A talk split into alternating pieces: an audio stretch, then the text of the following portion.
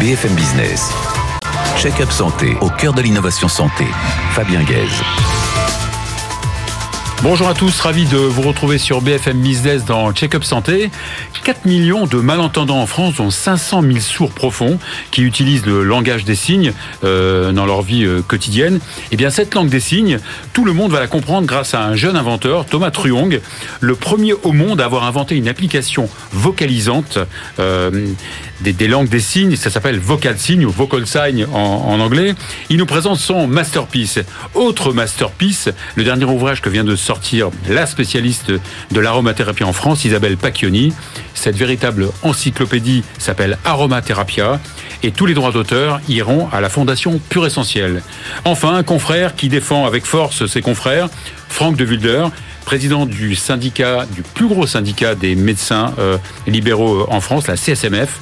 Il dresse un état des lieux pas très reluisant de la médecine libérale en France qui risque de disparaître si on, si on laisse les choses en l'état. Et les patients doivent soutenir ce combat. Check-up santé, c'est parti.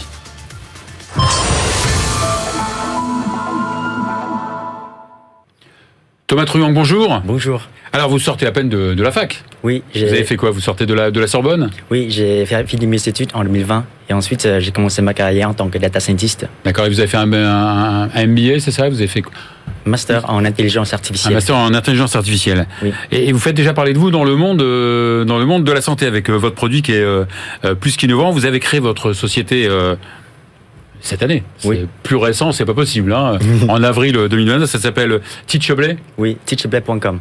Teachable.com. On peut dire aussi Teachable, aussi là aussi en anglais. Euh, donc c'est super récent et vous venez de sortir un produit qui va euh, connecter plus facilement en fait euh, le, monde avec les sourds et les euh, malentendants. C'est vrai que la surdité c'est une pathologie euh, hein, très handicapante et désocialisante. Il y a combien de malentendants et de sourds en France? Il y a 4 millions de malentendants et 500 000 sourds. 500 000 c'est quand même, euh, c'est quand même pas rien. Alors, pourquoi vous vous êtes intéressé justement à ce handicap euh, de, la surdité? euh, Alors, en travaillant sur notre projet, j'ai discuté avec une personne sourde et la personne m'a confirmé l'intérêt pour cette application pour la communauté sourde et ce qui m'a poussé à développer davantage cette, application. Mhm. Et donc cette application s'appelle Vocal Sign ou Vocal Sign en français. Donc ça permet d'apprendre à votre Smartphone, c'est ça Oui, smart. Le euh, langage des signes, comment ça marche Oui, donc euh, euh, l'application utilise l'intelligence artificielle pour apprendre, puis traduire toutes les langues des signes en voix, texte et, images, avec seulement deux exemples vidéo. Et donc en live caméra, l'appli va détecter le, mouvement du main, de des, mains de l'utilisateur. Mhm. Et ensuite, une fois qu'un signe est détecté et reconnu, l'appli va se baser sur son propre dictionnaire de la langue des signes pour euh, vocaliser le mot, la phrase, et puis afficher sur l'écran l'image et le texte correspondant. D'accord, donc ça peut être, il y a le son, le, texte éventuellement et, euh, et l'image. Donc il y a quand même un apprentissage. Oui, donc euh, avec seulement des... Qui apprend C'est pas évidemment le malentendant, c'est l'utilisateur, c'est ça. Avec son smartphone qui va apprendre.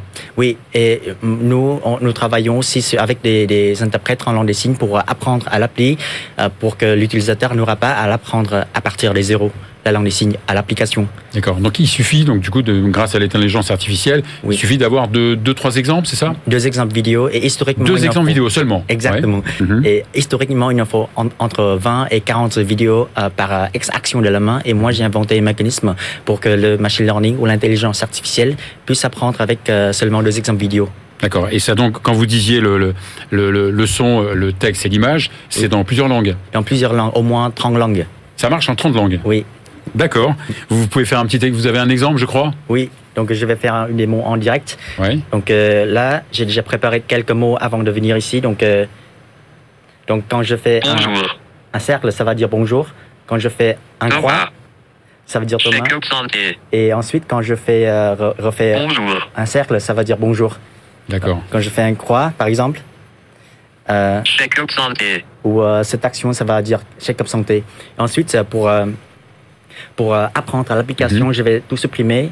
En gros, l'appli, va, ça consiste en dictionnaire de, la langue des signes. Et en fonction de ce dictionnaire, l'appli va pouvoir reconnaître les actions de la main. Et là, je vais. Tournez-vous un petit peu plus par là-bas pour qu'on voit. Ça marche. Donc là, je vais lui apprendre le, premier mot, bonjour. Je vais écrire bonjour. Ensuite, je vais lui préciser que je vais dessiner, dessiner un cercle par exemple. Mhm.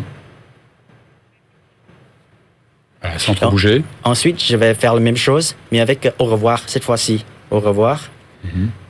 Et cette fois-ci, je vais faire un, un autre exemple, une autre action de la main, par exemple un croix. Et là, qu'est-ce qu'il vous dit? Au revoir.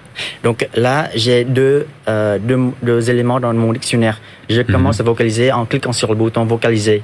Ensuite, il faut, suffit que je... euh, donc ça va... Quand je fais... euh, Bonjour. Quand je fais... euh, Au revoir. Bonjour. Au revoir. ah, Extraordinaire.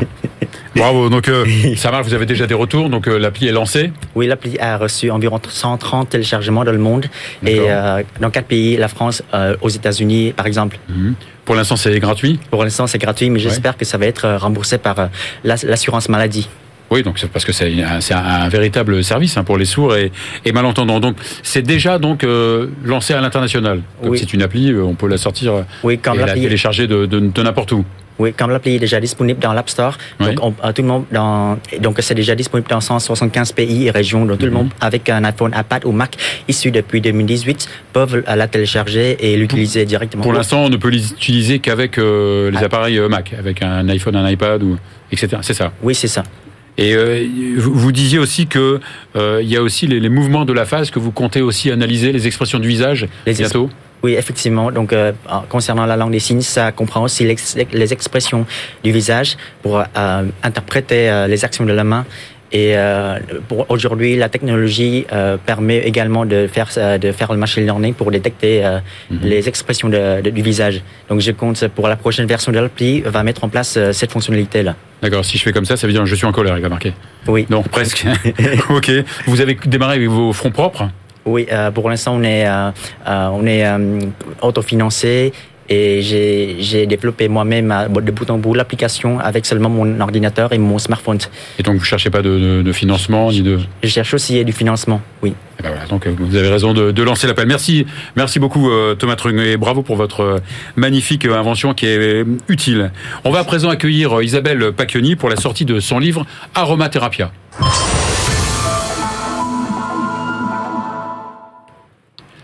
Isabelle Pacchioni, bonjour. Bonjour, Et bonjour Fabien. dans Check Up Santé. Vous êtes la spécialiste de l'aromathérapie et des huiles essentielles euh, en France depuis euh, votre enfance, non? Oui, je suis tombée euh, dans la potion magique quand j'étais petite. Mon papa était naturopathe, ma maman herboriste.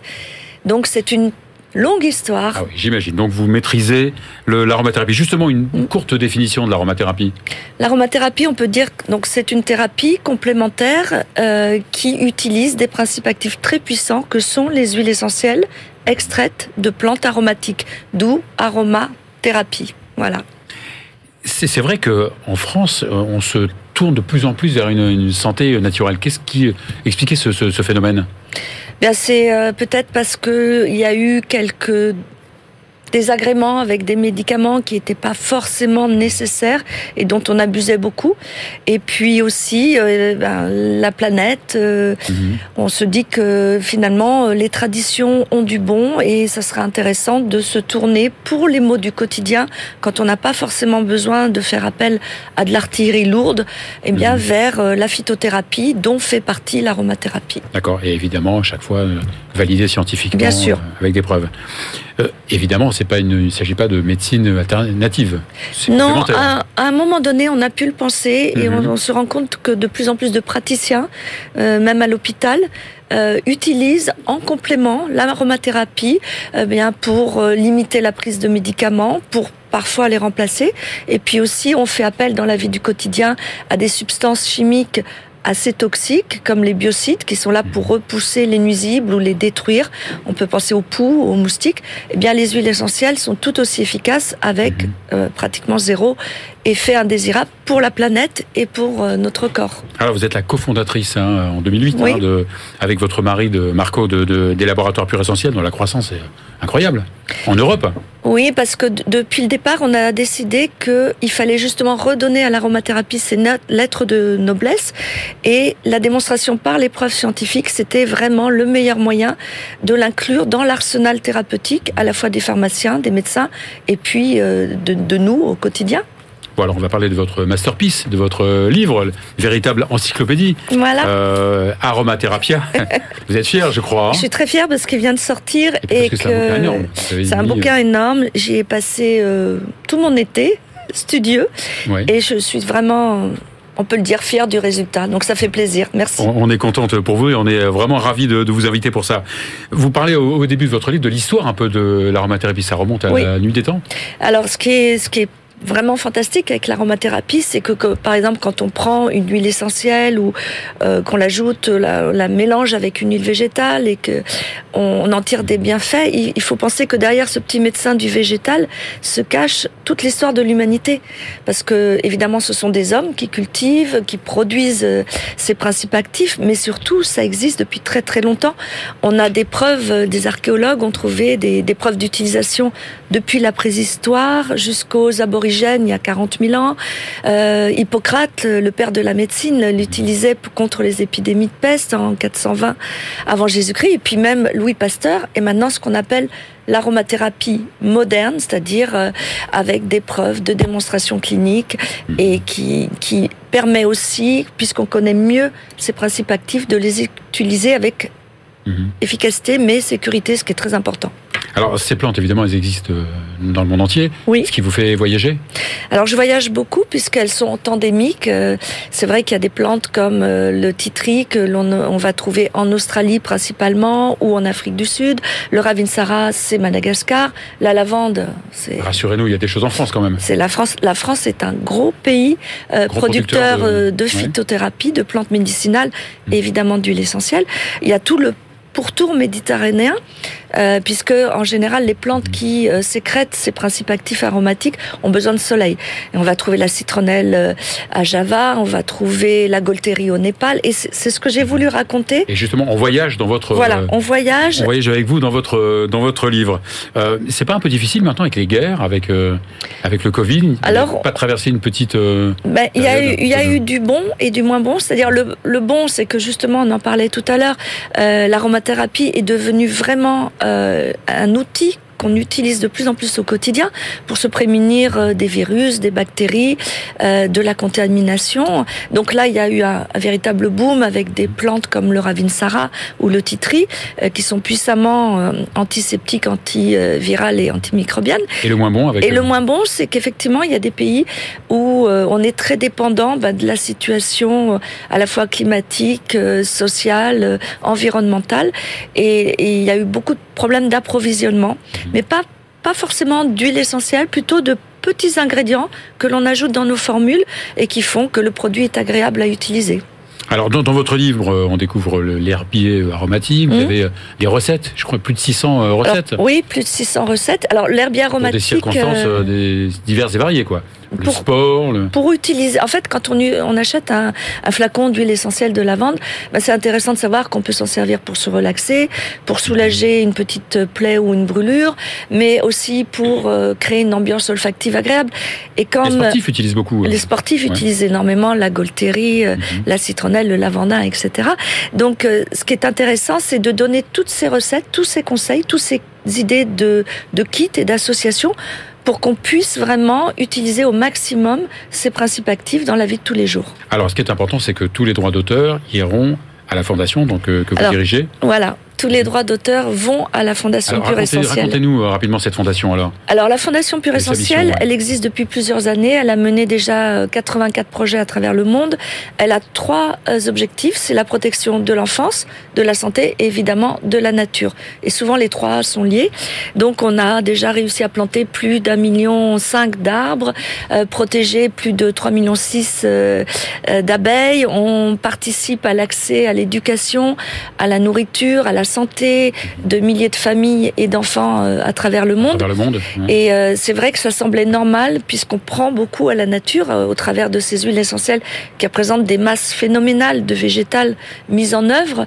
Ben, C'était normal de vouloir aussi lui rendre. Donc au travers de la fondation Pure Essentielle et au travers de la vente de ce livre qui dont tous les bénéfices iront donc à cette fondation. Alors justement, ce livre, on le trouve évidemment, j'imagine, dans toutes les librairies. Mais j'espère bien, dans Ouais. toutes les bonnes librairies, oui, Et on le trouve aussi sur le site. sur le site Essentielle. Essentielle, bien sûr. Oui, franchement, euh, bravo. hein. Merci. Bravo. euh, il est euh, éco. euh, Alors il est, oui, éco-responsable, durable et solidaire, hein, parce qu'il est en plus imprimé sur du papier issu de forêts euh, gérées durablement. Mhm. Il est fabriqué en France euh, par euh, nos très bons artisans euh, que l'on a encore euh, réussi à garder. Donc euh, c'est un beau cadeau de Noël, je pense, Ouais. à, à offrir ou à s'offrir. Exactement. Donc jetez-vous vraiment sur ce livre qui est d'une richesse euh, et surtout d'une esthétique hein, euh, incroyable. J'ai essayé de le faire le plus beau possible et Bah, c'est réussi. et j'ai eu pour le moment beaucoup de compliments, réussi. donc je suis contente. C'est vrai. Voilà, Merci beaucoup Isabelle Pacchioni. Merci beaucoup. Merci on va à présent, on va à présent accueillir euh, Franck de Vulder, qui est le président de la Confédération des syndicats médicaux français, la CSMF.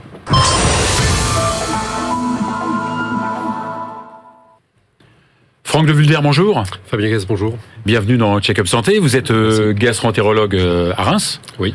Euh, et vous êtes le nouveau président depuis 2022, c'est ça hein? C'est ça, depuis le nouveau 2022. président de la CSMF, c'est la Confédération des syndicats médicaux euh, français. Absolument. Le premier d'ailleurs syndicat de, de France. Il y a combien de médecins libéraux en France? 110 000, 112 000, D'accord. euh, répartis de façon à peu près égale entre les médecins généralistes et les autres spécialités. Mais il y a- évidemment, il y a plus de médecins en France parce qu'il y a les médecins hospitaliers. Et euh, il y a à peu près le même nombre à l'hôpital public. Donc en tout, il y a à peu près 200, 210 000. Il y a à peu près 200, 210 000 médecins. Alors, est-ce que le médecin libéral est, au même titre que le rhinocéros de Sumatra, une espèce en voie de disparition? En tout cas, il faut qu'on fasse attention à ce médecin libéral. Il y a un risque. Et- et il y a un risque. Mhm. Il y a un risque et euh, il y a, il y a un risque en particulier pour le médecin libéral clinicien, Euh, celui qui, euh, ni comme vous cardiologue ou comme moi gastroentérologue ou comme les chirurgiens travaille sur un plateau technique, mais qui euh, fait marcher l'intellect et que l'intellect finalement, qui ne fait que des consultations. Et on sait ô combien c'est important. Et ça touche le généraliste, mais, mais d'autres spécialités cliniques, les pédiatres, les dermatologues, les rhumatologues, les neurologues, euh, les gynécologies, les gynécologues médicaux. Parce que ces médecins-là Oui. euh, sont payés de façon euh, indigne. On, va essayer de trouver les, causes, mais c'est vrai que euh, trouver un médecin euh, en ce moment en France, même à Paris, hein, euh, à Paris, ça relève du parcours du combattant. Ah oui, on, on le sait, c'est devenu. Donc il y a des raisons évidemment, euh, des raisons évidemment financières. Il faudra, on va le repréciser euh, après, mais euh, peut-être qu'il y a peut-être changement de génération ou bah, Il y, a- il y a plusieurs raisons. La, ouais. la- la première d'entre elles, c'est la baisse volontaire. Euh, par euh, décision politique du nombre de médecins en formation. On se souvient que à la fin des années 70, euh, la France formait Mhm. 7 000, 7 à 8 000 médecins. Puis, euh, 20 ans plus tard, début des années 90, on en formait plus que 3 000, avec comme volonté de se dire, s'ils sont moins nombreux, ils coûteront moins cher au Ils compte de l'assurance maladie. euh, Ils vont moins consommer. Ouais, ils vont moins prescrire. Euh, et puis maintenant, on est à 10 000 parce que, mais il faut, il faut 10 à 12 ans pour former un médecin. Donc la, Ouais. la première des Et conditions. on oublie qu'il y a une inertie à chaque fois de 15 ans. Quoi, Et entre- oui, donc et et- et il y avait des données qu'on on Mhm. on, on- on connaissait les effets du baby boom en médecine comme ailleurs, et ces générations qui partent depuis les années 2000, on, on- on connaissait euh, les, les effets d'une féminisation qui, qui donne une. Alors d'abord, les retraites. Il y a, il y a une on, dirait qu'il y a des, des retraites en rafale en ce moment, non? Bah C'est ce bah, baby boom qui bah, fait c'est- que. c'est le baby Ouais. boom qui, même si retraite en rafale, mais 12 000 de nos confrères euh, sont aujourd'hui en complément emploi retraite, c'est-à-dire qu'on Qui sont à la retraite mais qui travaillent euh, quand et qui- même. et qui continuent de travailler. Féminisation aussi de la santé, c'est pas du tout un jugement de valeur, évidemment. hein. Non, évidemment que non. Mais la féminisation, mais, mais plus que la féminisation, c'est génération Mhm. qu'on appelle XYZ, euh, qui euh, ont le souci de voir leur vie différemment de leurs prédécesseurs. C'est vrai en médecine, c'est vrai ailleurs, euh, et euh, d'attacher peut-être plus d'importance euh, au temps passé, à la qualité passée, que d'être des staccanovis du boulot bossant euh, six jours sur 7, comme les, Oui. les médecins d'un d'un temps passé finalement. Ouais, enfin on dit ça au début, mais, mais j'ai déjà interrogé des jeunes médecins au début qui veulent euh, peu travailler, mais quand ils sont mariés, qu'ils ont acheté un appartement et qu'ils ont des enfants, ils travaillent. Évidemment, les pauvres on- sont obligés de. D'ailleurs, combien travaillent Quel est le, le nombre d'heures que Oui, c'est ça. Qu'effectue un médecin? Oui. C'est ça, en sachant qu'on travaille beaucoup. On travaille beaucoup. On sait que le, le temps Oui, de travailler... tout, ça c'est relatif. Hein, quand oui, on dit un médecin travaille un peu moins, mais Ils travaillent moins que leurs prédécesseurs. C'est relatif, oui. Mais, mais en moyenne, un médecin généraliste, c'est 55 heures par semaine. On est, Mhm. on est loin, loin, loin des 35 heures. Non seulement il travaille plus, mais il prend en charge plus de patients différents. Euh, entre 2016 et 2022, euh, le nombre de la patientèle, le nombre de patients différents vus par un médecin généraliste a augmenté de Mhm. près de 20%. D'accord. Mais on parlait du, du, problème aussi des causes économiques, hein, parce que souvent on dit aussi qu'il n'y a pas tellement de pénurie de médecins, mais les jeunes médecins s'installent beaucoup moins. Est-ce que c'est vrai? Oui, oui, ils s'installent moins. Ils s'installent surtout beaucoup plus tard. Mhm. Euh, l'âge moyen d'installation, l'âge médian d'installation, c'est 38 ans. Mhm. Euh, alors que les ouais. études de médecine, c'est 10 à 12 ans. Donc on, on a, euh, on a fini 10 ans plus tôt. Et donc il nous faut travailler C'est pour ça que l'attractivité ça de sert à rien d'ouvrir le numerus clausus. Ça ne sert à rien d'élargir. Plus qu'aujourd'hui, certainement pas, mais travailler l'attractivité pour Mhm. Bien sûr. inciter nos confrères à aller Et pour s'installer. euh, Et euh, en ce qui concerne l'attractivité, il y a aussi, hélas, un problème aussi financier. C'est ah oui, parce qu'un décent qu'un médecin président d'études touche 25 euros la on consultation. On est d'accord. Payer, payer un médecin on, aujourd'hui. on- on sait, on sait qu'en médecine, il y, a, il y a deux secteurs. Il y a un secteur euh, 1 où on applique les, euh, la- les honoraires de la Sécu, assurance maladie, et le secteur 2 où on peut, euh, les honoraires libres, où on peut un peu dépasser. Pourquoi ce secteur est euh, gelé pour les euh, médecins généralistes depuis 30 ans Ah, c'est pas pour, pour les médecins généralistes. Ce secteur d'activité, le secteur 2, donc c'est un secteur c'est pour Mhm. Oui, mais pas que. Mais je suis d'accord. Mhm. Euh, euh, plus il y a un plus grand nombre de spécialistes qui le prennent. Ces conditions d'accès ont été restreintes. Il faut se souvenir de l'histoire du secteur 2. Euh, Mhm. On gèle, l'État, l'assurance maladie gèle dans les années 80 les honoraires des médecins, dans les années 80, il y a 40 ans. Et en contrepartie, met en place un système d'honoraires libres. Puis progressivement, resserre les conditions d'accès à ce secteur honoraire libre. Simplement aujourd'hui, il n'y a pas un politique quelle que soit sa couleur, qui défend euh, ce système honoraire libre, en raison du reste à charge ou de l'augmentation de ce que pourrait être le reste à charge de nos concitoyens. Oui, décision purement euh, idéologique. Ah, c'est une décision idéologique, complètement. On parle beaucoup de justement, pour essayer de compenser un peu cette, cette pénurie, de délégation de, des tâches. Vous n'y êtes pas opposé? On parle des infirmières, on parle des pharmaciens, des kinés. On n'y est pas opposé, mais pas n'importe comment. On n'y est pas opposé si on respecte des critères de qualité, de qualité de formation pour ces professions-là, euh, des critères de travail en groupe, de travail en coopération. Finalement, comme on le fait euh, et, à l'hôpital, comme on le fait dans un établissement de santé privé ou public, euh, que ce soit dans une équipe qui travaille ensemble, dans le cadre d'une coopération, une équipe traitante et protocolisée, afin que la même sécurité soit assurée pour tous nos concitoyens à tout endroit et quelle que soit la personne qui la prenne en charge. Ça, c'est la première condition. La deuxième, et on en parlait juste à l'instant, c'est que ça nécessite de revaloriser et de donner un intérêt à agir aux médecins et de quitter ce 25 euros qui est devenu euh, complètement indigent. Surtout qu'avec l'augmentation de, de- du, du prix de la vie depuis euh, 30 ans, euh, le, Ah, ça, je crois qu'on réalise que le prix de la consultation a baissé de 200%. Ah mais on, on parle de la consultation. Vous êtes cardiologue, je suis gastroentérologue. Le Mhm. tarif de la coloscopie que j'effectue plusieurs fois par semaine est au même tarif à l'euro, au centime d'euro près qu'en 1991. Trouvez-moi un bien de consommation autre euh, qui a subi la- le même blocage. Alors l'État propose de de de- de- de, euh, d'aider les, les médecins avec des, des- des assistants. Oui. On parle de 10 000 assistants. Est-ce que c'est un coup d'épée dans l'eau ou... Non, c'est bien. C'est bien Mhm. parce qu'on sait qu'on n'a pas forcément, naturellement, parce qu'on ne l'apprend pas à la fac, la culture de l'entreprise et de de- d'entreprendre. et donc, il faut aider celles et ceux de nos confrères à mettre le pied à l'étrier. Mais il faut aller plus loin. 10 000 assistants, après tout, euh, euh, ça ne va euh, un assistant par médecin. euh, on est 120 000. euh, on sait que quand un médecin, un assistant médical, il augmente sa patientèle, sa file active de 10% Simplement, si ça concerne qu'un médecin sur 10, on, augmente- on n'aura augmenté que d'un pour cent l'accès aux soins des Français. Donc, Oui. il faut continuer dans cette voie-là, mais d'autre part, il faut donner aux médecins, à nos médecins libéraux, les moyens eux-mêmes, en tant qu'entrepreneurs, un cabinet médical, Oui. on en a tous les deux, c'est une entreprise, c'est une PME, Mhm. les moyens de pouvoir embaucher un assistant médical pour mieux servir et mieux répondre aux besoins des Français. Pour finir, euh, vous, vous parlez souvent de, de, de poids de mesure entre la médecine libérale et la médecine hospitalière, parce que de l'argent est, euh, est venu de l'État, qui a donné vers la médecine libérale, vers l'hôpital, pas de la même façon? Oui, il y a deux choses. Il y a, oui. il y a- il y a deux choses très rapidement. Il y a- d'abord ce qu'on met sur la table. Euh, ce qu'on donne aujourd'hui à la médecine euh, pour se réorganiser, et on sait que c'est une problématique pour tout le monde, c'est 3,7% de plus que l'an dernier. L'inflation est à 6,5%. Première, première chose. Donc ça veut dire baisse, général, Donc c'est une baisse. Mhm. La deuxième chose, c'est qu'une fois de plus, on le donne de façon déséquilibrée. On va donner beaucoup plus à l'hôpital public qu'à la médecine de ville. Qui en a que nous- besoin aussi, l'hôpital, bien sûr. Évidemment que l'hôpital. Je ne demande pas à ce qu'on prenne à l'hôpital public. Mhm. Je demande à ce qu'on prenne des mesures euh, structurantes et fortes en faveur de la médecine libérale. D'un mot, la médecine libérale, c'est 2 millions de consultations par jour. C'est 80% des consultations faites en France. C'est 80% des radios, c'est 80% de l'endoscopie, c'est 60% de la chirurgie. Je vais arrêter là. Mais je suis pas en train de dire c'est mieux d'un côté que de l'autre. On a des médecines complémentaires, mais intéressons-nous aussi à la médecine libérale et j'appelle le gouvernement à prendre les mesures, nous donnant les moyens de euh, répondre à la D'autant que les patients le comprennent.